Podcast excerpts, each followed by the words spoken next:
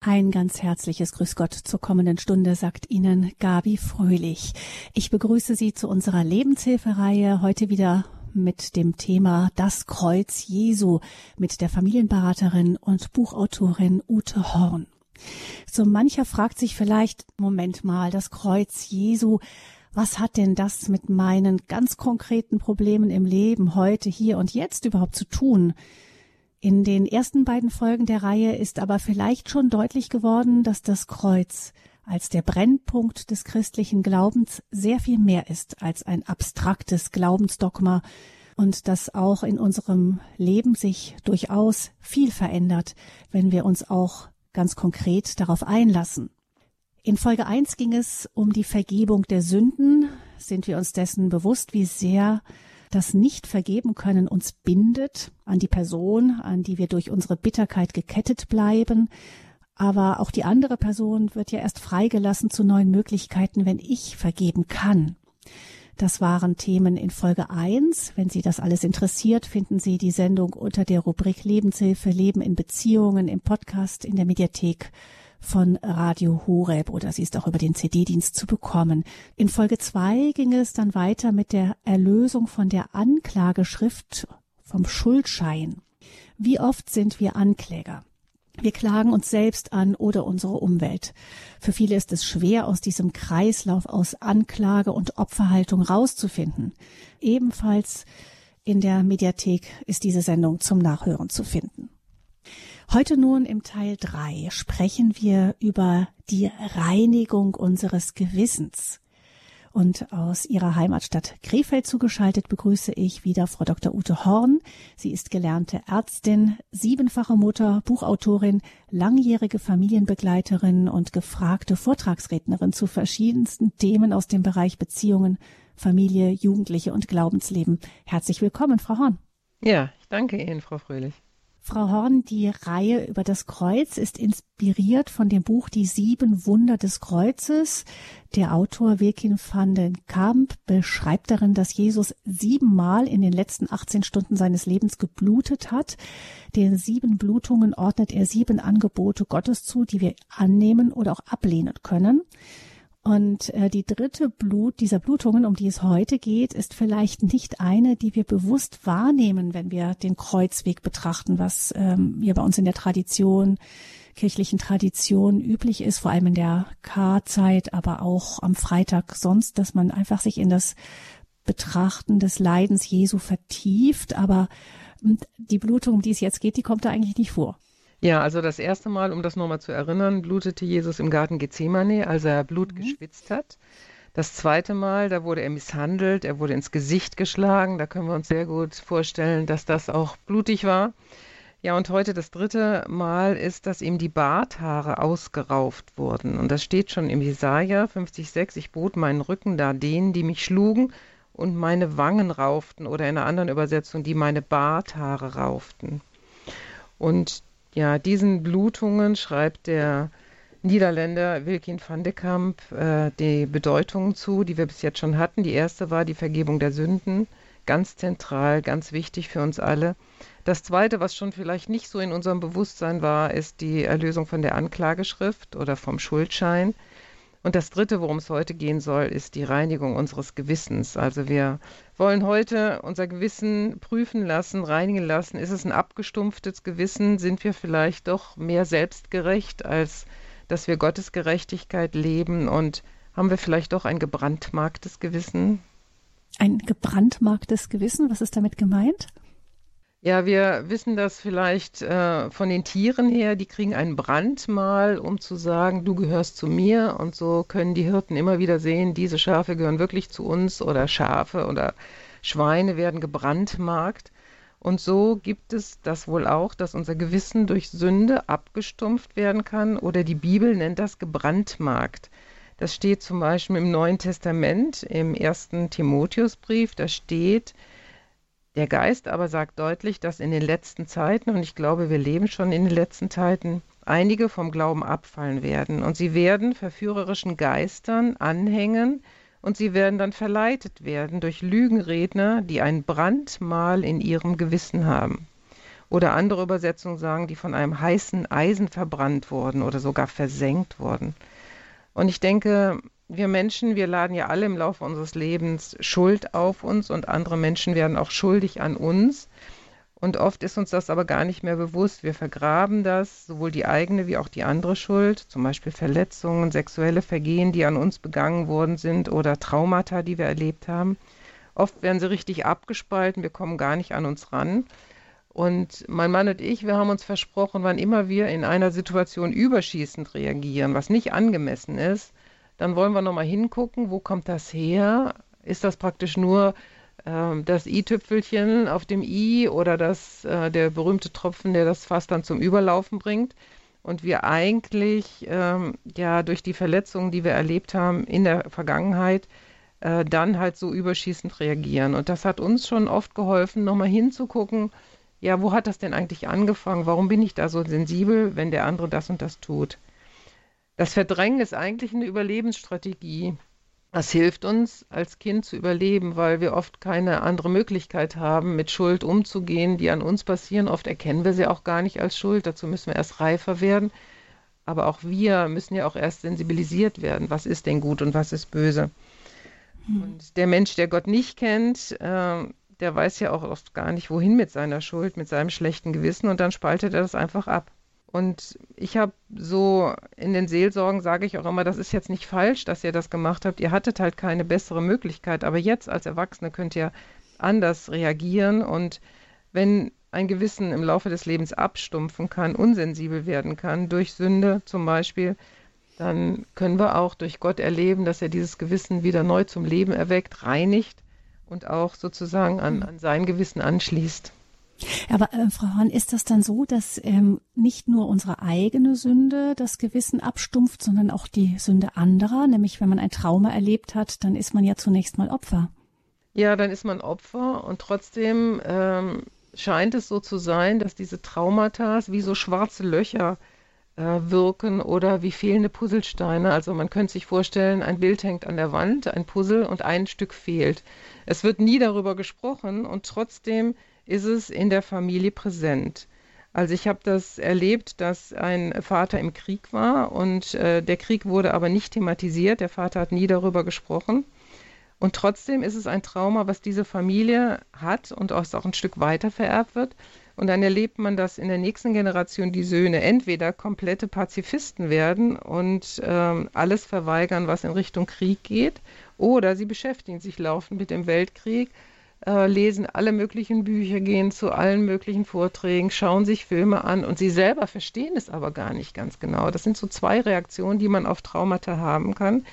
Oder überlegen sich, eine Frau ist vergewaltigt worden, sagt das aber niemand und trotzdem ist das wie so ein fehlendes Puzzlestein. Es wird nicht aufgedeckt, aber sie verhält sich so, dass man eigentlich erkennt, da muss was sein, weil sie zum Beispiel aggressiv darauf äh, reagiert, wenn ihre Tochter äh, sich etwas freizügiger kleidet oder sie sagt, du darfst auf gar keinen Fall zu dieser Veranstaltung gehen oder ich hole dich Punkt 10 ab und so. Sie hat also ein überschießendes Verhalten auf dieses Trauma, erzählt es aber niemand und äh, ihre Reaktionen darauf sind aber für die nächste Generation spürbar und das fand ich eine interessante ähm, ja, Aussage, als ich das mal in einem Vortrag gehört habe. Das ist ähm, genau, das leuchtet uns ein, dass ein verdrängtes, nicht aufgearbeitetes Trauma ähm, zu überschießenden Reaktionen, auch unbewusst überschießenden Reaktionen führt. Aber was hat das mit Gewissen zu tun? Ja, unser Gewissen ist in dem äh, Fall praktisch, ja, ich nenne es jetzt mal nochmal gebrandmarkt, dass wir uns diesen Begriff nochmal äh, vor Augen führen. Und äh, ja, was man früher erlebt hat, prägt einen halt einfach unterbewusst. Und darin sind wir dann nicht ähm, im Einklang mit dem, was Gott über unserem Leben möchte und was er auch äh, sich wünscht, wie wir uns verhalten.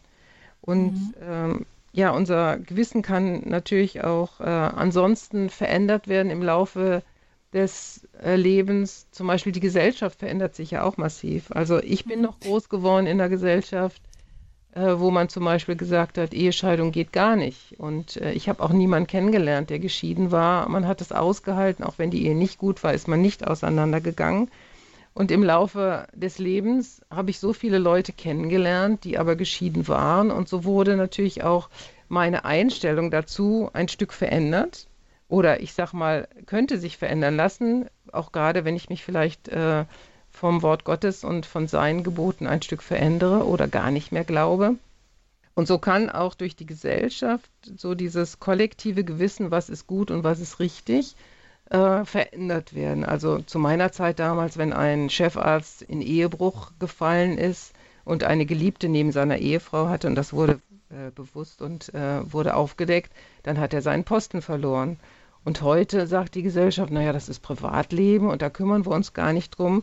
Und so ist das Gewissen auch einer ganzen Gesellschaft kann sich verändern und sich auch in meinen Augen auch von Gott entfernen.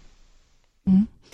Oder auch ein anderes Beispiel. Man kann, eine Gesellschaft kann sich entfernen in manchen Punkten. Ich denke, in anderen Punkten hat es auch eine Entwicklung zum Positiven gegeben. Also ich habe in meiner Kindheit, Jugend, gut, das war im Ausland, aber damals noch eher üblich, dass in der Klasse jemand beschimpft wurde als du Jude. Also das wäre bei uns undenkbar gewesen in Deutschland. Mhm. Oder eben, dass man Behinderte einfach äh, Menschen schlecht behandelt hat. Das sind wieder Punkte, wo man sagen könnte, vielleicht da hat sich die Gesellschaft auch auf Gott hinzubewegt, dass Menschen nicht so leicht ausgegrenzt werden, dass das eigentlich klar ist, auch wenn es dann immer wieder passiert, aber es ist doch ein anderes Bewusstsein dafür da, würde ich sagen. Ja, das finde ich sehr schön, dass Sie das noch sehen, weil es ist ja immer eine, ja, es geht nicht alles, was früher war, ist besser oder schlechter. Äh, natürlich gibt es auch gute Entwicklungen in unserer Gesellschaft. Das heißt, es gibt aber wichtig ist, dass wir festhalten, da entwickelt sich etwas und dass wir ähm, äh, sowohl in der Gesellschaft, aber auch in unserem eigenen Leben. Also ich habe jetzt versucht zu greifen, was bedeutet das, wenn ich einen Traum erfahren habe, nehmen wir das Beispiel Vergewaltigung. Ähm, dann reagiert mein Gewissen vielleicht nicht ganz sauber auf, was ist gut, was ist wahr, was ist richtig jetzt im Umgang mit meiner Tochter, die ich dann versuche überzubehüten und in Wirklichkeit ist das nicht wirklich der Wille Gottes, nämlich das ist ja das, was am Ende als Christen unsere Instanz sein sollte. Sowohl, das dass wir das immer abgleichen, immer wieder, nicht? Mhm.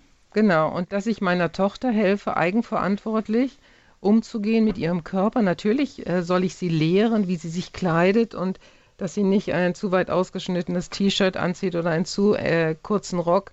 Und dass man auch ihr klar sagt, hör mal, was für Signale sendest du aus an die Männerwelt? Ja, möchtest du das, was du aussendest? Da ist auch sehr hilfreich, wenn vielleicht Brüder oder Freunde oder so das mal spiegeln, was das bei den Männern auch auslösen kann, ähm, dass wir sie zu einem Menschen erziehen, der verantwortungsbewusst damit umgeht. Hm. Also das können wir auf jeden Fall festhalten, dass äh, auf der einen Seite das Gewissen ist eine kostbare, wertvolle Instanz. Also von Kardinal Newman sagt man, dass er gesagt hätte, wenn er ähm, ein Prost ausgeben sollte auf äh, de, den Papst und er war ja konvertiert zur katholischen Kirche auf den Papst oder auf das Gewissen würde er würde er auf das Gewissen anstoßen, also etwas ganz wertvolles, denn damit stehen wir am Ende vor Gott. Das ist das, wo wir alleine sind mit Gott am Ende, aber auf der anderen Seite wissen wir auch, dass unser Gewissen äh, geprägtes, beeinflusst ist. In der Nazizeit gab es Menschen, die haben nach bestem Gewissen ähm, andere umgebracht. Ich glaube, das war, wenn ich es richtig weiß, auch bei ähm, Kardinal Ratzinger damals, Professor Ratzinger, der Punkt, warum er angefangen hat, über das Gewissen nachzudenken, feststellend eben, dass nach dem Zweiten Weltkrieg ähm, manche wirklich glaubwürdig gesagt haben, dass sie nach ihrem Gewissen gehandelt hätten. Also da gibt es Einflüsse und da ist jetzt natürlich die große Frage, Frau Horn, wie, wie kommen wir da in eine Unterscheidung rein, in eine gute Unterscheidung? Die ja, Frage, was ist unser Gewissen überhaupt, nicht? Genau, also das Gewissen im Allgemeinen ist äh, eine Instanz sozusagen in unserem menschlichen Bewusstsein, die bestimmt, wie man urteilen soll. Und ja, das Gewissen drängt uns aus moralischen und intuitiven Gründen, bestimmte Handlungen auszuführen oder zu unterlassen. Und das Gewissen wird sehr stark beeinflusst durch meine Erziehung, durch die Traditionen, die ich erlebe, aber auch durch die Moral einer Gruppe, in der ich groß werde, also durch die Gesellschaft, aber auch natürlich durch den persönlichen Glauben, also die Religion, zu der ich gehöre, oder wenn ich halt nicht glaube, zum Atheismus. Und vielleicht könnte man das Gewissen vergleichen wie ein Ruder im Schiff. Das ist hochsensibel und voll funktionsfähig, so sollte es sein, und uns dann halt zu bestimmten Reaktionen führen. Vielleicht könnte man auch als sagen, dass das Gewissen wie eine persönliche Polizei ist, die uns hilft zu beurteilen, uns mahnt, uns zur Wiedergutmachung drängt, aber auch uns hilft, das Richtige zu tun, aber auch dann, wenn es gebrandmarkt ist, verführt, nicht das Richtige zu tun. Ich denke, wir sind alle geprägt von Autoritätspersonen. Die Psychologen nennen das das Eltern-Ich, was in uns regiert. Und das ist ganz bestimmt im Gewissen auch ähm, angelegt. Das, was man uns beigebracht hat, was ist gut, was ist nicht gut, und vielleicht hört mancher in sich auch nochmal, was würde jetzt meine Mutter sagen oder mein Vater oder auch die Nachbarn. Ja, oder wie verhält man sich in einer Notsituation? Haben wir vielleicht in der Fahrstunde gelernt, dass man keine Fahrerflucht macht? Oder ja, ich bin jetzt Ärztin und ich weiß noch, meine Oberärztin hat mir früher gesagt, ähm, ja, also man klärt Patienten nicht über den wahren Gesundheitszustand auf, wenn der so schlecht ist, wenn man im Endstadium Krebs ist, weil dadurch äh, ja, wird die Immunabwehr herabgesetzt und man nimmt ihnen alle allen eigenen Willen noch zu kämpfen, das hat sich sehr stark geändert. Also ich würde sagen, heute man nimmt den Leuten, wenn sie praktisch nicht mehr viele Wochen zu leben haben, die Möglichkeit, auch ihr Leben nochmal aufzuräumen, nochmal anzugucken. Das wäre mir jetzt ein ganz, ganz wichtiger Punkt und deswegen finde ich, Gott liebt die Wahrheit. Jesus Christus sagt, ich bin die Wahrheit.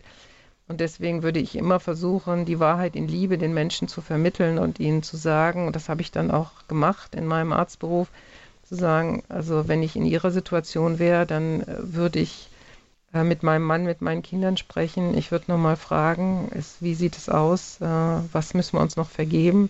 Ich würde ein Testament machen, ich würde mich dem stellen und ich würde nicht dem Patienten sagen, ja, kämpfen Sie nur genug und dann kriegen wir das schon wieder auf die Reihe.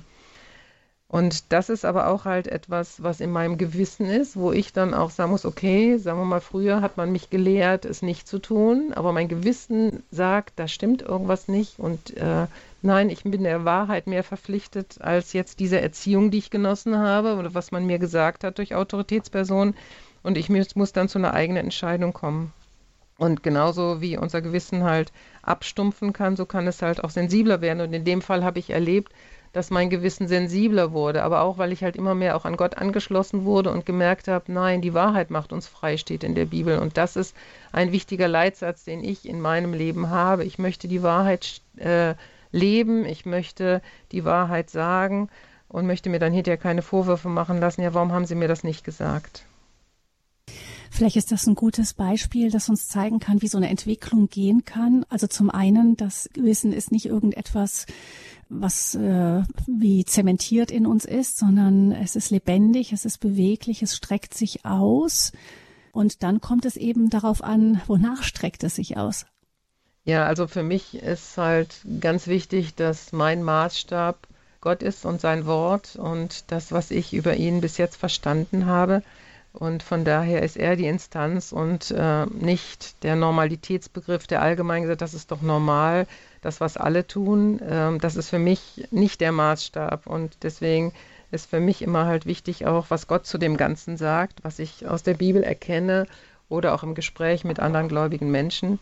Und ich fand das sehr schön, als ich mich da intensiv mit auseinandergesetzt habe, dass die biblische Definition für Gewissen ist Sündenbewusstsein.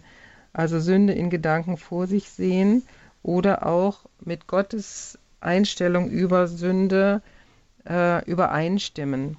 Äh, dass das sozusagen wie das Alarmsystem in mir ist, was Gott mir geschenkt hat, äh, wo er mich warnt, geh da nicht weiter, oder wo er sagt, doch, das ist genau richtig, tu das. Und ich fand das sehr schön an der Geschichte von David. Der David hat ja viele Psalmen geschrieben, der König David aus dem Alten Testament. Und er hat in einem Psalm geschrieben, denn ich erkenne meine Missetat und meine Sünde ist immer vor mir. Und die Vergangenheit verfolgte ihn und äh, ohne dass er das wollte, aber er sah immer wieder, das habe ich falsch gemacht, das muss ich in Ordnung bringen. Und er denkt dabei an den Ehebruch, den er mit der schönen Bathseba gemacht hat, die aber verheiratet war mit Uriah. Und er hat ja dann noch einen draufgesetzt und hat Uriah auch noch in den Tod geschickt. Also Davids Gewissen war beschmutzt durch das, was er gemacht hat. Es klagte ihn an. Es war noch nicht abgestumpft, das ist sehr gut daran. Es war sein Alarmsystem. David, ein Mann nach dem Herzen Gottes, wie er genannt wird, macht trotzdem Fehler, auch wenn man ein Mann oder eine Frau nach dem Herzen Gottes ist. Das müssen wir uns bewusst machen, dass jeder von uns immer wieder schuldig wird. Aber er ist immer noch sensibilisiert für Gottes Sicht der Dinge Und deshalb schmerzt es ihn so sehr, dass er seinem Gott ungehorsam geworden ist. Und das ist was, äh, was ich mir auch wünsche, dass Gott, der Heilige Geist, in mir mich immer wieder sensibel macht, wo ich Gott betrübe, wo ich ihn traurig mache, wo ich einfach in Sünden verstrickt bin. Und dann Buße zu tun und ihn auch immer wieder anzuflehen, zu sagen, ja, lass dieses Gewissen ganz wach in mir sein. Hm. Also die Beschäftigung mit der Heiligen Schrift es fällt immer wieder als da hineinschauen und verstehen, wer ist Gott, äh, wer ist der Mensch vor Gott, was ist der Plan Gottes mit dem Menschen und mit mir persönlich. Ähm, wenn wir mal schauen, was sind denn so die Punkte, wenn wir sagen, Gewissen muss gereinigt werden, wovon muss es denn vor allem gereinigt werden? Ja, also das, den ersten Punkt, den ich so gefunden habe, ist von der Erinnerung an die Sünde. Also die Erinnerungen sind oft wie Bilder in uns gespeichert und es taucht immer wieder auf, äh, wo wir schuldig geworden sind und wir werden manchmal gar nicht frei davon. Und immer wieder begegnen wir Menschen, die sagen, ja, ich glaube schon, dass Gott Sünde vergibt äh, und trotzdem naja, holen sie es immer wieder hoch und sagen, aber Gott, diese Strafe, entweder will, will er mir nicht vergeben, kann er mir nicht vergeben, oder doch, ich glaube daran, aber sie steht trotzdem da. Also deswegen glaube ich, muss die Erinnerung an unsere Sünde auch äh, ja, gereinigt werden dass wir sagen, nein, es ist wirklich vergeben und auch vergessen. Denn Gott sagt ja, ich werfe deine Schuld ins äußerste Meer. Das heißt, er erinnert sich nicht mehr daran. Also wenn ich irgendwann mal vor Gott stehe und sage, ja, aber ich habe doch das und das gemacht, dann wird er sagen, Ute, es tut mir leid, ich kann mich an nichts erinnern. Hast du das vielleicht in die Vergebung gebracht? Und dann werde ich sagen, ja, habe ich. Ich habe darüber Buße getan. Nicht nur einmal, immer wieder, immer wieder, wenn ich daran gedacht habe. Und dann wird er zu mir sagen, Ute, wenn du das einmal gemacht hast, dann ist das in Ordnung. Und ich möchte dir auch die Erinnerung an deine Sünde nehmen.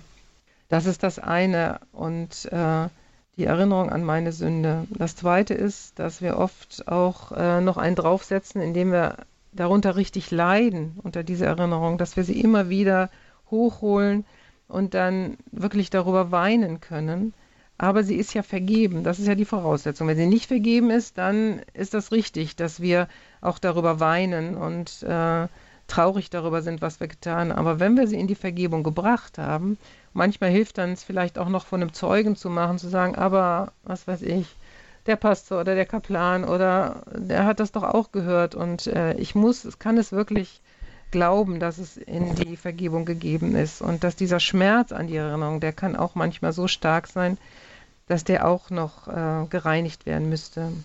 Und das Dritte ist, dass wir, und damit kommen wir auch wieder in das Jetzt von unserer Selbstgerechtigkeit gereinigt werden müssen. Wir tun oft Werke, die nicht im Gottes Sinne sind. Äh, und aus toten Werken, die wir tun, da mündet oft Gere Selbstgerechtigkeit hinein. Also ich nenne mal A, das Beispiel, die Bibelstelle, die, äh, die mich da so aufhorchen ließ. Die steht im Hebräertext im Neuen Testament in Kapitel 9, Vers 14.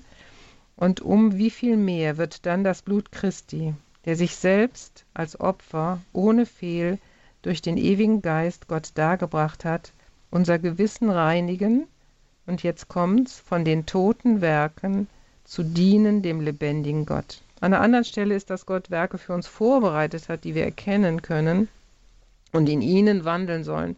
Und wir tun oft viele Werke, ähm, die tot sind, die nicht dem lebendigen Gott dienen. Und ähm, da sind wir dann oft auch selbstgerecht drin und wir sind der Maßstab der Dinge. Also ich nenne mal Beispiele, was ich schon auch bei Christen immer wieder gehört habe. Naja, also ich zahle nicht alle Steuern, ich enterziehe schon manchmal Steuern und gebe nicht alles an, weil die Politiker, die gehen ja sowieso nicht gut mit unseren Steuergeldern um. Und vielleicht jetzt in der Corona-Krise kann man das wirklich auch äh, in Frage stellen, wie die Steuergelder jetzt äh, ja, angewandt werden. Und von daher dann so eine Selbstgerechtigkeit, dann kümmere ich mich selber darum und ich weiß schon, wie viel Steuern ich zahlen muss. Oder die Versicherungsbetrüge, die gehen immer weiter in die Höhe. Ja, ich, mein Fahrrad wird gestohlen, es war nicht abgeschlossen. Aber ich sage mir, naja, ich habe jetzt schon so viel in die Versicherung eingezahlt und ich möchte auch mal was davon haben. Und dann kann ich doch gut ein neues Fahrrad bekommen. Ich muss ja nur sagen, das Fahrrad war abgeschlossen. Oder ich nehme mir im Büro Kugelschreiber mit oder in der Klinik Medikamente. weil ich sage, ja, ich arbeite so viel hier für den Laden, da kann der mir auch mal einen Kugelschreiber und ein Medikament geben. Oder ich gehe in der Dienstzeit einkaufen. Ich entscheide, ich bin der Herr. Oder auch in Ehen passiert das manchmal, dass eine Frau dann vielleicht sagt, ja, das, das Kleid habe ich günstig gekriegt für 50 Euro, es hat aber 70 gekostet. Und so schleicht sich immer weiter ein. Meine Selbstgerechtigkeit wird immer größer. Und dass das nicht gut gehen kann mit einem reinen, an Gott angeschlossenen Gewissen, glaube ich, das wird uns an dieser Stelle schon klar. Wenn ich das richtig verstehe, Frauen, ist es dann eben das eine ist, das Gewissen muss A oft neu, also eigentlich immer wieder neu ausgerichtet werden. Ja. Und dann aber ähm, halten uns eben diese Erinnerungen, die falschen Prägungen, auch der Schmerz, gegen den wir uns ja instinktiv wehren, halten uns oft davon zurück, dass wir uns immer wieder ganz frei neu ausrichten lassen. Und daher ist es nötig, eben diesen Ballast durch die Reinigung des Gewissens immer wieder abzuwerfen, uns dessen bewusst zu sein. Da war eine Sünde, die versuche ich intuitiv immer wieder zu rechtfertigen und äh, biege dadurch etwas gerade. Und das hält mich dann jetzt zurück. Ja, und das andere ist auch die Beurteilung von anderen Menschen. Also als mir das Fahrrad gestohlen wurde, wurde ich halt gefragt, und ähm, das kriegst du doch von der Versicherung zurück. Ich sage, nee, tut mir leid, das war leider nicht abgeschlossen. Ähm, ja, sagt aber das kannst du doch sagen, das ist doch gar kein Problem. Also man steht ja auch ein bisschen dumm da, wenn dann der andere sagt, na wieso, das machen doch alle so und das ist doch gar kein Problem und die Versicherung hat doch so viel Geld und das macht ja doch gar nichts aus, jetzt dir auch das Fahrrad äh, zu bezahlen und du fühlst dich selber irgendwo komisch, ja. Mhm. Oder was weiß ich, bei Schwarzarbeit, ne? und ähm, ich dann irgendwo hingehe und sage, ja, das und das möchte ich haben. Und er sagt, ja, also mit Rechnung kostet so viel, ohne Rechnung so viel, wir machen es auch wahrscheinlich ohne Rechnung. Und ich sage, nein, also ich möchte keine Schwarzarbeit tun, ich will das nicht unterstützen und außerdem ist es verboten. Und man muss es fast schon rechtfertigen heutzutage, weil auch dieses kollektive Gewissen der Gesellschaft sich so verändert hat, sodass ich da oft ganz schön alleine da stehe. Und das macht mir auch Mühe, mich dagegen zu wehren und zu sagen, nein, ich will aber eine Rechnung ja, weil es ist viel einfacher, einfach das, was mir vorgegeben wird, einfach zu tun.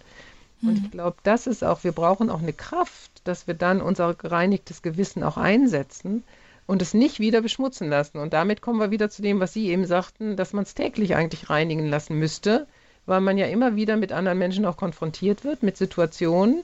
Und manchmal lässt man sich halt einfach auch unterbuttern und sagt, ja, dann äh, machen wir es halt ohne Rechnung. Und dann kommen sie nach Hause und denken, ach du meine Güte, was habe ich denn jetzt gemacht? Das wollte ich doch nicht mehr tun. Ne? Mhm. Dieser ganze Prozess, der dauert. Und deswegen ist es ein ständiges sich reinigen lassen. Das haben Sie sehr richtig gesagt.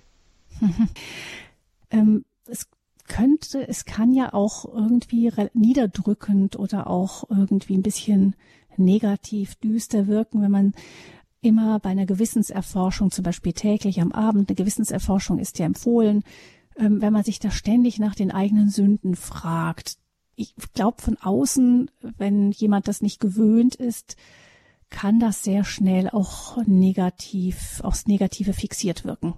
Ja, da haben Sie vollkommen recht. Das wirkt vielleicht jetzt im Moment so.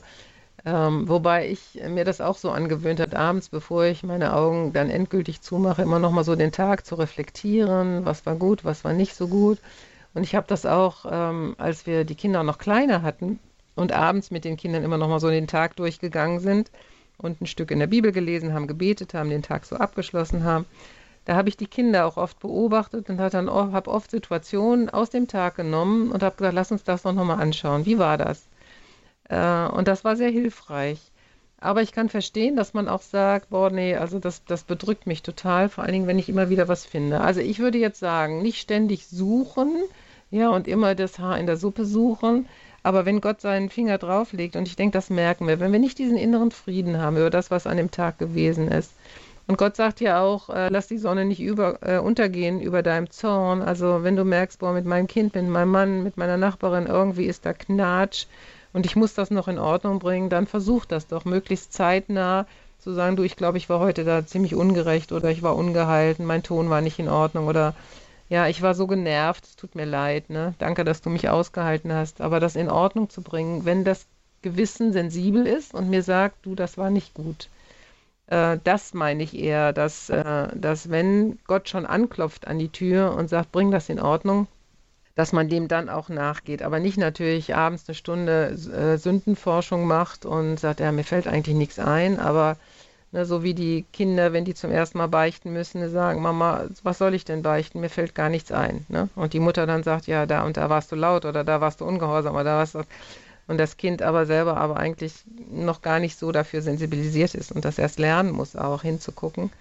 Hm. Äh, und dann vielleicht irgendwas sagt, was die Mutter gesagt hat, so soll das natürlich nicht gemeint sein, sondern wenn Gott anklopft, und ich glaube, das merkt jeder, wenn man Unfrieden hat, äh, und es ist ja ein Weg, ein Prozess. Man kann darin einwilligen und sagen, ich will das lernen, ich möchte da sensibel sein. Und je schneller wir in die Vergebung gehen oder uns mit den Mitmenschen aussöhnen und versöhnen, desto einfacher ist es auch. Der erste Schritt ist meistens sehr schwer, wenn man so einen Weg anfängt.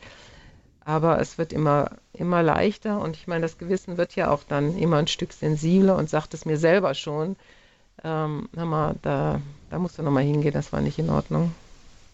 Um die Reinigung des Gewissens geht es hier in dieser Lebenshilfesendung bei Radio Horeb mit Ute Horn, der Buchautorin und Familienberaterin, in unserer Reihe über das Kreuz Jesu.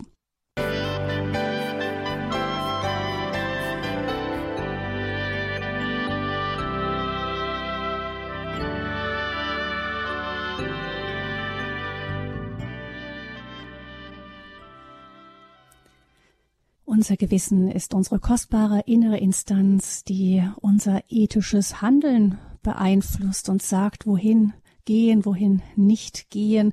Aber das Gewissen ist nicht einfach mal nur so da und gleich goldrichtig. Das poppt nicht einfach so natürlicherweise in uns auf und zeigt uns den richtigen Weg. Das haben wir ja im Laufe unserer eigenen Geschichte und der Menschheitsgeschichte ähm, schmerzhaft zu spüren bekommen. Man kann durchaus mit gutem Gewissen die fürchterlichsten Dinge tun.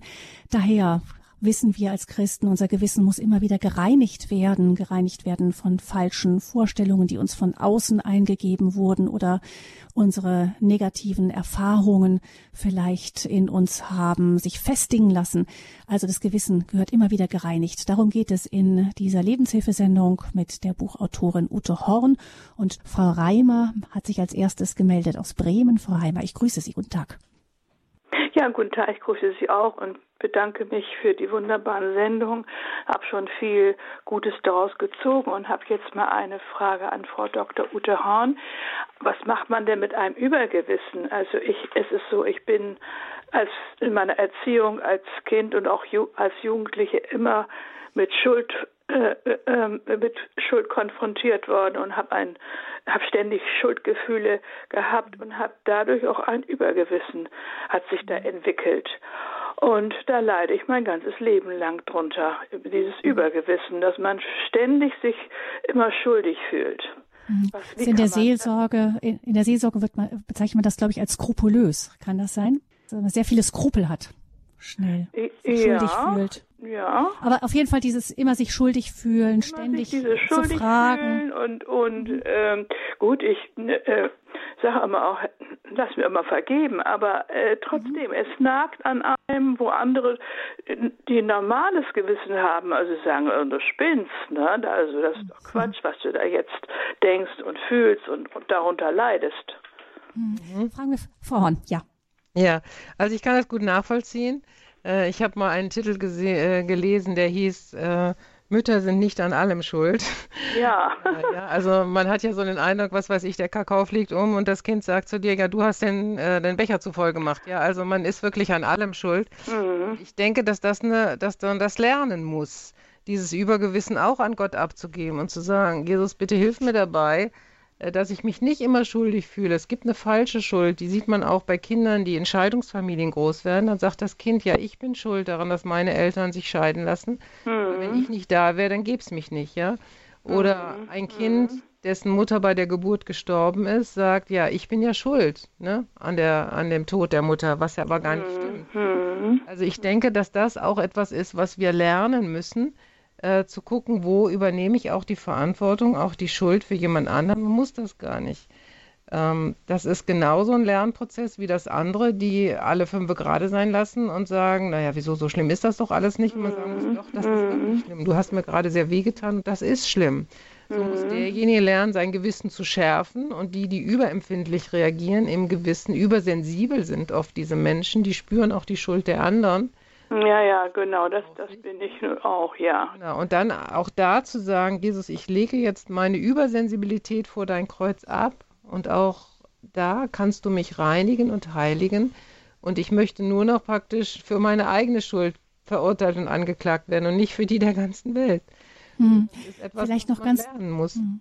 Vielleicht noch dazwischen auch, der, das rührt ja auch an die Frage ähm, von einem ständigen sich selbst beurteilen und verurteilen. Da kann man ja auch leicht reinrutschen. Ähm, genau, ist ja nicht ein Zeichen für ein sensibles, gutes, ge funktionierendes Gewissen, dass man immer wieder Ausschau hält, bin ich jetzt schuld, bin ich nicht schuld, ist jemand anderes schuld und so weiter. Ja, das ist richtig. Also ich kann Ihnen nur Mut machen, einfach diesen Weg zu gehen. Also ich habe das mit anderen Dingen gemacht, zum Beispiel mit ja. Angst. Ne? Also ich hatte dann eine Zeit lang immer Angst, dass mein Mann stirbt oder dass meinem Kind was passiert oder so und habe gemerkt, mit dieser Angst kann ich nicht leben. Mhm. Und ich habe dann gesagt, Jesus, äh, ich gebe dir jetzt diese Angst. Ne? Ich habe das einfach so vor sein Kreuz gelegt mhm. und habe gesagt, äh, ich glaube dir jetzt erstmal, dass mein Mann nicht sterben wird und dass mein Kind das nicht passieren wird weil in der Bibel steht auch, das, was ich befürchte, wird mich treffen. Ja, genau. Äh, und ich sage, ich will mehr Vertrauen in dich haben. Sollte mhm. es passieren, ja, dann werde ich damit umgehen. Aber ich will jetzt nicht 20 Jahre mit dieser Angst leben, bis es mhm. eintritt.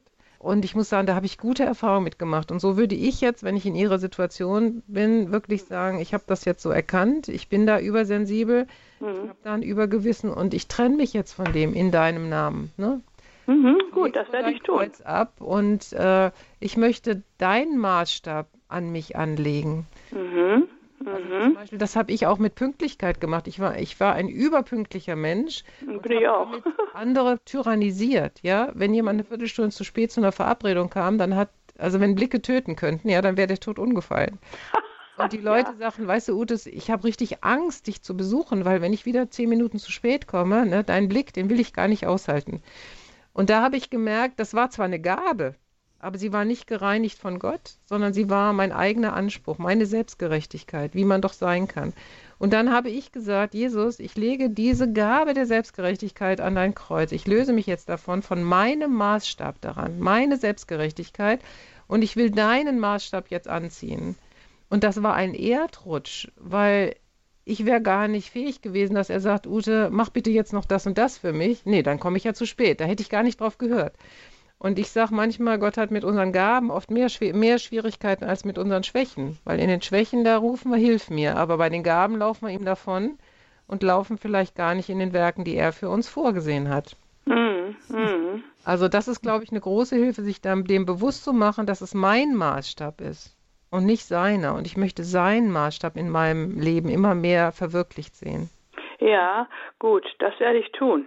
Das ist schön. Danke, Frau mhm. Reimer. Ja, ich bedanke mich. Ja, Vielen Dank, Frau Reimer. Alles ja, Gute. Tschüss. Tschüss. Dann haben wir als nächstes Frau Fürst aus Konstanz in der Leitung. Frau Fürst, grüße Sie. Ja, guten Morgen. Vielen Dank an das ganze Radio Horeb-Team, dass ihr mal solche gute Leute einladen. Auch vielen Dank an Frau Dr. Hahn. Ich habe Sie schon öfters gehört, leider heute nicht. Erst ab mhm. da, wo Sie die Beispiele aufgezählt haben, mhm. wo man, äh, wie wir oft uns durchlügen. Also geht es Ihnen mhm. wahrscheinlich in diesem Vortrag um Rechtschaffenheit, Wahrhaftigkeit, Gewissen mhm. zu reinigen. Und da wollte ich auch einen Beitrag geben. Und zwar war das bei mir früher auch so wie bei allen anderen, dass ich dachte, aber ja, es passt schon, da kann man mal ein bisschen von der Versicherung und da kann man was mitnehmen. Ich gebe dir dann dafür wieder, passt schon. Und davon bin ich seit vielen Jahren ganz abgekommen. Also ein Beispielchen noch möchte ich noch anfügen, weil Sie auch Beispiele gesagt haben. Einmal hatte ich meine Familie eingeladen im Bodensee, dann sind wir mit Karten von anderen auf die Mainau gegangen, mit Jahreskarten. Und mhm. dann bin ich hinterher hin und habe gesagt, ich habe da die Karten von anderen genommen, ich wollte es noch jetzt zurückzahlen. Dann hat er so lange rumgemacht bei mir, ja, das gibt's doch nicht. Der mhm. wollte nett sein zu mir und hat gesagt, ich kann doch das jetzt nicht mehr zahlen, ich war doch drin und das ist doch okay. Mhm. Und dann am Schluss hat er noch gesagt, nee, soll ich jetzt wenigstens reingehen, wenn ich jetzt bezahlt habe, die versäumt. Den habe ich gesagt, nein, jetzt kann ich auch nicht rein, sonst habe ich ja wieder einmal umsonst. ich wollte nur bestätigen, wie viele das ähm, so un, äh, unbedacht, also unreflektiert einfach äh, lügen und so Und ähm, was ich eigentlich sagen, sagen wollte, ist, dass darauf kein Segen liegt, dass wir uns oft dann überlegen, warum laufen wir denn unglücklich rum oder was ist es denn, was bremst uns denn aus in der Freude? Und das sind dann natürlich solche Dinge, wenn wir dann so, ob kleine oder große Sünden oder Sündchen begehen, es ist immer Sünde und es schadet immer mir und allen anderen auch. Und es, es tut immer von, von Jesus, von Gott, vom Glück, von der Erfüllung wegführen. Und dann fiel mir noch die Bibelstelle ein, das Gleichnis, was Jesus nennt, wo der Verwalter dem, der Kleines gut verwaltet hat, ihm auch Größeres anvertraut. Und das mhm. ist ja auch bei uns so, wenn wir dann mhm. irgendwie versuchen, in den kleinen Dingen, auch in den kleinsten Dingen nicht zu lügen, nicht zu betrügen, dann ähm, wird uns auch Größeres anvertraut werden. Ja. Mhm. Soweit mein. Vielen Dank für Ihren Beitrag, Frau Fürst. Alles Gute Ihnen. Gottes Segen nach Konstanz. Ähm, und dann, ich denke, das steht für sich, Frau Horn. Ja, vielleicht noch eine kleine Anmerkung, die das nochmal deutlicher macht. Ich habe immer meinen Kindern gesagt, Gott ist es egal, ob ich eine Briefmarke klaue oder ein Auto, weil geklaut ist geklaut. Ja. Dann hören wir eine Hörerin, die uns, ohne ihren Namen zu nennen, aus der Gegend von Osnabrück anruft. Herzlich willkommen. Ja, herzlich willkommen. Auch Sie beide.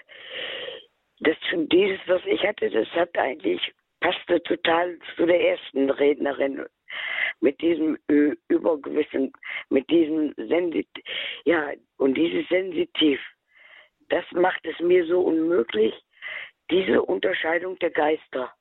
Was ist jetzt Gottes Geist, der mir das sagt? Und was ist im Grunde der, der, der, der Lügner? Mhm. Und das auseinanderzuhalten, das ist mir selber immer wieder so unmöglich. Mhm, da weiß ich nicht, mhm. da, da richtig mit umzugehen. Mhm. mhm. Ja, also da würde ich sagen, das Erste ist, äh, die Anklage, die muss mit der Bibel übereinstimmen. Ja, also wenn Gott das, was Sie jetzt, was bei Ihnen hochkommt, ähm, verurteilt in seinem Wort, dann ist es wahrscheinlich, dass, äh, dass es Gott ist, der Sie da hinweist auf etwas. Und wenn das aber mit der Bibel überhaupt nicht übereinstimmt, dann können Sie das Trost ad acta nehmen. Das Zweite ist, was ich gerade auch als junger Christ immer wieder gemacht habe, dass ich zu einer, zu einer anderen Person gegangen bin, die schon länger im Glauben ist und habe ihr das erklärt, mein Problem. Und äh, ich habe versucht zu lernen, zu unterscheiden zwischen richtiger und wahrer Schuld und ähm, ja, zwischen Gottes Stimme und Satans Stimme.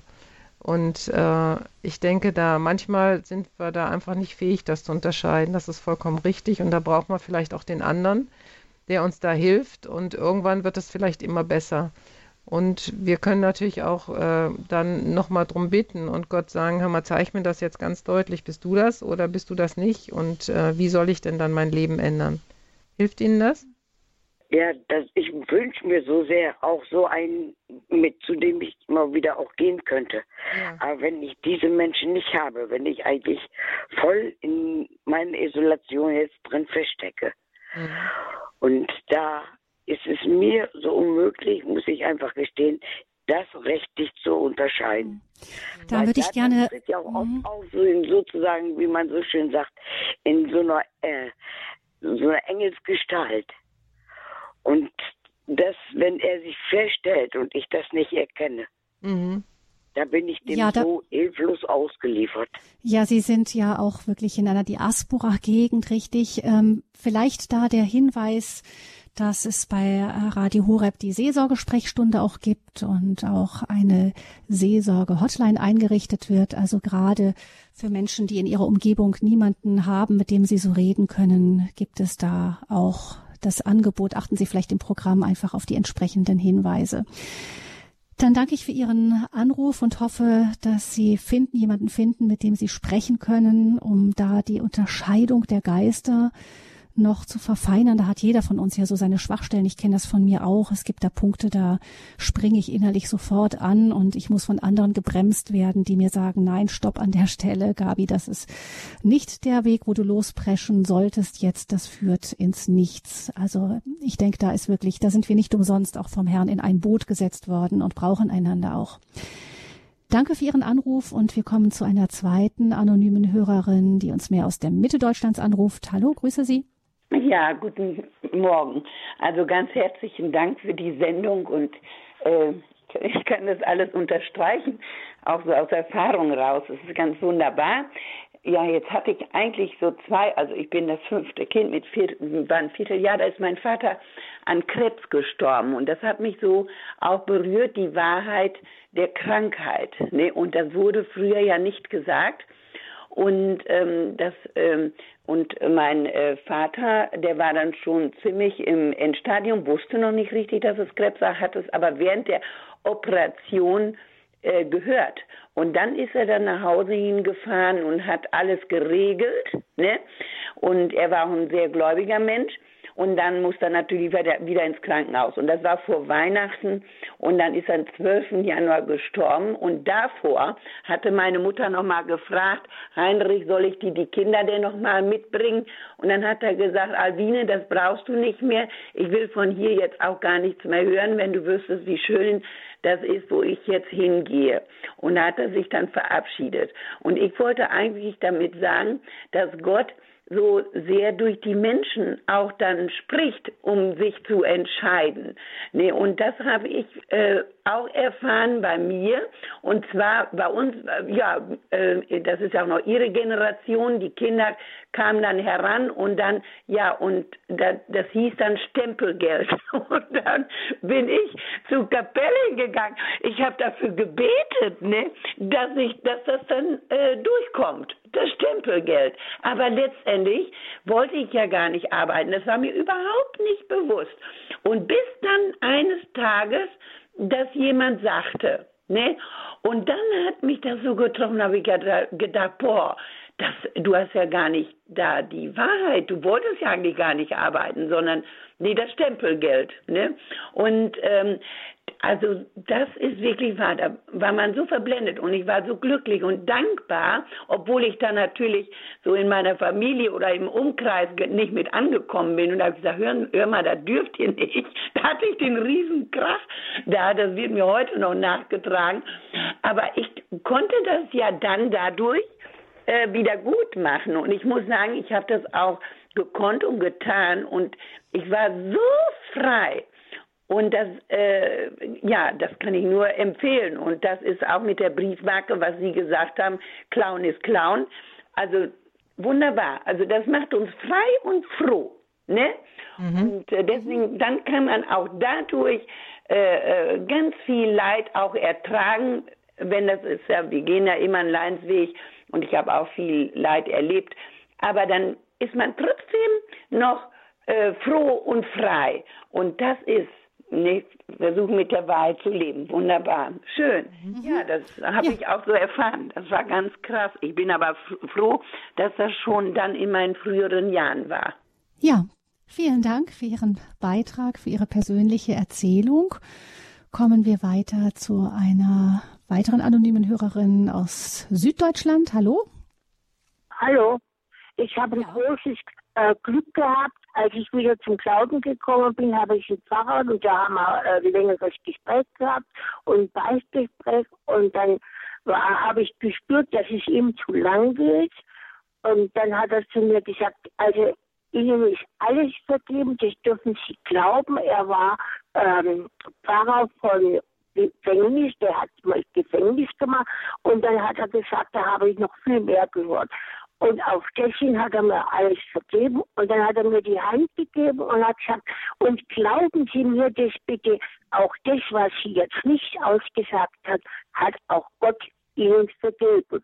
Und dann habe ich mal in der Kirche das Lied gefunden, ach, dass ich dich so spät erkannte. Und wenn das Alte jetzt in mir hochkommt, dann sage ich, spreche ich sofort das Gebet und sage, ach, dass ich dich so spät erkannte, aber du hast mir bis jetzt alles verziehen. Ja, hm? da, Dankeschön auch Ihnen für Ihren Beitrag. Vielleicht, Frau Horn, eben dieses regelmäßige auch eben bei uns gibt es ja in der katholischen Kirche die Beichte. Das ist auch ein wunderbarer Weg der regelmäßigen Gewissensreinigung. Einfach immer wieder auf der einen Seite die sich äh, zu beschäftigen mit der Frage, wo wo bin ich äh, gefallen, auf der anderen Seite sich die Vergebung wirklich konkret zusprechen zu lassen, auch ein, ein Weg, regelmäßig sein Gewissen zu reinigen. Hören wir noch eine letzte Hörerin, die uns auch anonym anruft aus München. Hallo. Das Gott. Äh, vielen Dank, äh, Frau Doktor.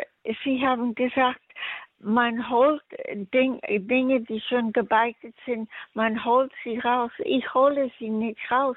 Ich brauche nur ein ja, pornografisches Plaka Plakat zu sehen, das springt mir in Auge oder so, oder eine gewisse Person oder irgendeine Erinnerung und dann geht es los bei mir. Aber ich tue nicht freiwillig die Dinge äh, rausholen, weil dann äh, bin ich äh, der Richter und nicht Gott. Mhm. Das, das ist richtig. Mich springen auch Dinge an, wo ich denke, warum, warum beeinflusst mich das jetzt oder warum springt dich das jetzt an? Und ich denke, auch da können wir eigentlich immer nur mit den Dingen zu Gott gehen und sagen, Jesus, äh, zum Beispiel jetzt bei diesem pornografischen Plakat, springt mich das jetzt an, ich soll was tun? Äh, oder soll ich Fürbitte tun? Also zum Beispiel könnte man ja sagen, okay, ich möchte nicht, dass hier solche Plakate in dieser Stadt hängen und ich äh, rufe da jetzt an und ich beschwere mich oder ich sammle in meiner Stadt äh, ganz viele Unterschriften, dass solche Dinge nicht mehr hier veröffentlicht werden, damit auch die Jugend nicht äh, in Mitleidenschaft gezogen wird. Also ich soll was tun, deswegen springt mich das an. Oder ruft Gott mich ins Gebet, in die Fürbitte für diese Menschen, so wie Jesus gesagt hat, sie wissen nicht, was sie tun, aber ich bitte dich für sie um Vergebung und um Umkehr, dass ich da in, äh, in eine Gebetshaltung hineinkomme. Oder ist es etwas, äh, ja, was mit meiner Vergangenheit zu tun hat, dann äh, ist es natürlich gut, nochmal hinzugucken und zu sagen, Jesus, wenn da irgendein Landeplatz ist, das will ich nicht, schließ den bitte und du weißt, entweder ich habe um Vergebung gebeten oder du zeigst mir jetzt noch was Neues, was, ich gar, was mir gar nicht bewusst war und dafür komme ich nochmal vor dich. Ähm, oder wenn alles das nicht ist, dann zu sagen, Jesus, bitte verschließe jetzt meine Augen davor, ich will es nicht sehen, es soll keinen Einfluss für mich haben. Also das wären jetzt für mich so die vier Möglichkeiten, warum das passiert. Oh, vielen Dank. Aber ich sehe diese Bilder, da denke ich, habe ich alle Einzelheiten hingebracht in der Beichte, habe ich gültige Beichte und das ist eine Qual. Aber Sie haben mir geholfen. Sie haben mir geholfen, äh, den Gegensatz zu tun. Segne diese Leute und, und äh, lass sie erleuchtet sein, dass sie diese Plakate nicht oder diese genau. Dinge nicht äh, auch in, in, in Supermarkt auf Kinderaugen mhm. diese mhm. gewisse unschöne Dinge. Ja. Also ich danke Ihnen. Ja, danke schön für Ihren Anruf. Frau Horn, ich würde an der Stelle noch ganz kurz eine Frage mit einbringen. Und zwar ähm, ist es nicht so, dass auch manchmal unsere Angst, überhaupt äh, zu sündigen, etwas Falsches zu tun, ähm, manchmal einen noch fast mehr hineintreibt. Also ich habe manchmal das Gefühl, dass wenn ich mich ganz besonders davor fürchte, dass etwas Bestimmtes äh, passiert oder ich etwas Bestimmtes tue, dann äh, passiert es erst recht, so ungefähr. Kann auch unsere, eben unsere große Angst zu fallen, auch uns im Weg stehen manchmal? Ja, ich denke, da haben Sie vollkommen recht, dass das auch passieren kann. Und deswegen habe ich vielleicht eben auch dieses Beispiel mit der Angst erzählt, dass Angst immer ein schlechter Ratgeber ist und äh, dass die Angst auf jeden Fall ans Kreuz muss. Und die Angst ist auf gar keinen Fall von Gott. Also da bin ich absolut sicher. Denn er sagt, der Friede regiere in euren Herzen und nicht die Angst. Und der Friede ist immer auch auf Gott ausgerichtet. Und äh, ich will im Einklang mit ihm leben, in seinem Frieden und nicht in der Angst. Und ähm, also da bin ich auf jeden Fall mit Ihnen eins, dass das eine ganz große Gefahr ist, wenn wir in der Angst leben. Auch in der Angst zu versagen, dann äh, sind wir so darauf fokussiert, dann wird das immer größer. Jemand sagte mal, Angst ist wie das Vergrößerungsglas, dass wir also dann das andere noch mehr in den Mittelpunkt stellen. Und ähm, ja, das zieht uns wie in eine Grube hinein und dann werden wir auch fallen. Mhm, das heißt, unsere Frage ist immer auch immer wollen, nehmen wir auch das Kreuz Jesu auch für uns selber an, nicht? Denn wenn nämlich da können wir dann am Ende unseren Frieden finden, darin zu wissen, und selbst wenn ich gefallen bin, dann wird mich das nicht von Gott trennen. Mhm. Ich würde vielleicht zum Schluss noch gerne einen Gedanken anbringen. Also ich bin mit 27 Jahren äh, nochmal ganz massiv äh, dahin gestoßen worden, gibt es Gott, will ich mit ihm leben, will ich ihn ernst nehmen, will ich äh, mich regelmäßig äh, mit seinem Wort beschäftigen, mich von ihm prägen lassen. Äh, und zu diesem Zeitpunkt habe ich eigentlich noch gedacht, ähm, ich brauche eigentlich gar keine Bekehrung, gar keine Erlösung, ich bin doch eigentlich gut. Ich versuche immer mit allen im Frieden zu leben, ich versuche nicht zu, äh, zu sündigen. Also ich sag mal, ich war christlich sozialisiert. Aber mir war gar nicht bewusst, dass ich zwar als, äh, als Mensch gute Dinge tun kann, aber dadurch nicht automatisch gut bin. Und als ich dann im, äh, im ersten Mose gelesen habe, das Dichten und Trachten des menschlichen Herzens ist böse von Jugend auf. Oder auch in Jeremia, das Herz ist trotzig und verzagt. Da ist mir klar geworden, ich kann als böser Mensch auch gute Dinge tun, dadurch werde ich aber nicht gut. Und Gott spricht über mich zwar von der Schöpfung her, du bist gut, aber über den Sündenfall ist Sünde in unser Leben gekommen und wir sind nicht mehr durch und durch gut. Und äh, deswegen brauchen wir Erlösung. Und mich hat das total glücklich gemacht, dass ich sage, ja, das kann ich total nachvollziehen. Wenn man, wenn Gott seine Gnade von mir und meinem Leben wegnimmt, bin ich zu allem fähig. Ich bin bereit zu stehlen, zu morden. Wenn ich zugucken muss, wie mein Kind vergewaltigt bin, dann nehme ich die Knarre und schieße den um. Äh, also ich bin zu allem fähig, äh, wenn Gott seine Gnade von mir nimmt. Es ist reine Gnade, wenn ich keine bösen Dinge tue. Und diese Gewissheit ist ganz tief in meinem Herzen, dass ich Gott brauche, dass ich Jesus Christus jeden Tag brauche, als erlöster Mensch zu leben und damit auch äh, ja, meine schlechte Natur abzulegen. Und äh, das war für mich ein Riesenschritt und der macht mich total glücklich, dass ich nicht krank, krampfhaft immer gucken muss, alles Mögliche gut zu tun, also nur gut sozialisiert zu sein, christlich sozialisiert zu sein, sondern angeschlossen an Jesus Christus zu sein, sagen, ich will in deinen vorbereiteten Wegen gehen, ich will an deine Hand gehen, ich will täglich neu mein Gewissen reinigen lassen und äh, ja, ich muss nicht selber beurteilen, was gut und böse ist. Das will ich dir überlassen. Du bist der Richter über Leben und Tod und du wirst entscheiden, was gut und böse ist. Ich kann das gar nicht und ich will das auch gar nicht. Ich will als erlöster Christ leben und übereinstimmen mit einem Wort und sagen, ich brauche dich, ich brauche dich jeden Tag. Das nimmt uns dann auch eben diesen Druck, uns selber ein letztes Urteil über uns zu sprechen. Ist befreiend zu wissen, im letzten kommt es gar nicht darauf an, immer alles gut zu machen, sondern im letzten kommt es darauf an, dass wir bei Christus bleiben. Genau, und dass wir aus der Gnade leben und nicht aus der Werksgerechtigkeit, ne? Weil da sind wir so gerne drin. Ja, ich habe doch genau. das und das und das alles für dich getan, da musst du mich doch lieben. Mhm, genau. Also wir können Gnade, uns nicht gerecht sprechen selber. Ne? Wir müssen die Erlösung annehmen. Und das ist oft genau. schwer für uns. Einfach ein Geschenk annehmen, das können wir so schlecht. Aber das ist das, was Gott uns anbietet. Er bietet uns mhm. an, ja, ich nehme dich als geliebtes Kind an und ich habe die Gnade, die ist ausreichend für dich. Das ist das Letzte, was wir dann selber tun müssen, ist es anzunehmen, die Gnade zu ergreifen in unserem genau. Leben. Vielen Dank, Frau Horn, für diese Sendung zum Thema das Gewissen reinigen in unserer Reihe über das Kreuz Jesu.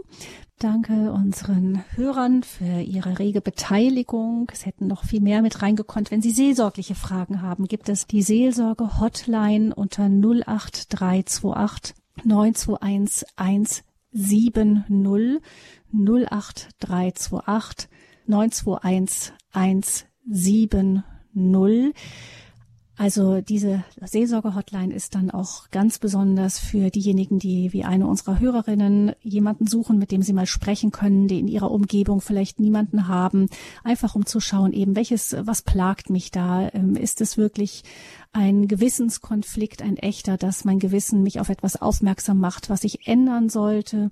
Oder Geht es um ein falsches Gewissen, falsch geprägtes Gewissen? Geht es um Skrupel? Da können unsere Seelsorger sicher auch in einem ersten Gespräch ein bisschen weiterhelfen. Also noch einmal die Seelsorge-Hotline 08328 921 170. Ansonsten wie immer, wir versuchen Ihnen möglichst nahe zu sein auf Ihrem ganz konkreten persönlichen Weg, auf Ihrem Glaubensweg, aber auch, wenn Sie uns unterstützen, auch ganz konkret sind wir dankbar. Sie wissen, Radio Horeb lebt alleine von den Spenden seiner Hörer. Vielen Dank, Frau Horn, für diese Sendung, dass Sie auch immer wieder ehrenamtlich bereit sind, so viel Kraft und Zeit auch in diese Sendungen zu stecken. Das ähm, können wir gar nicht genug hochschätzen. Vielen Dank dafür. Mhm, Gabi Fröhlich verabschiedet sich von allen und ich denke, wir können ans Ende noch ein Gebet stellen, Frau Horn, das ganz zu unserem Thema heute passt.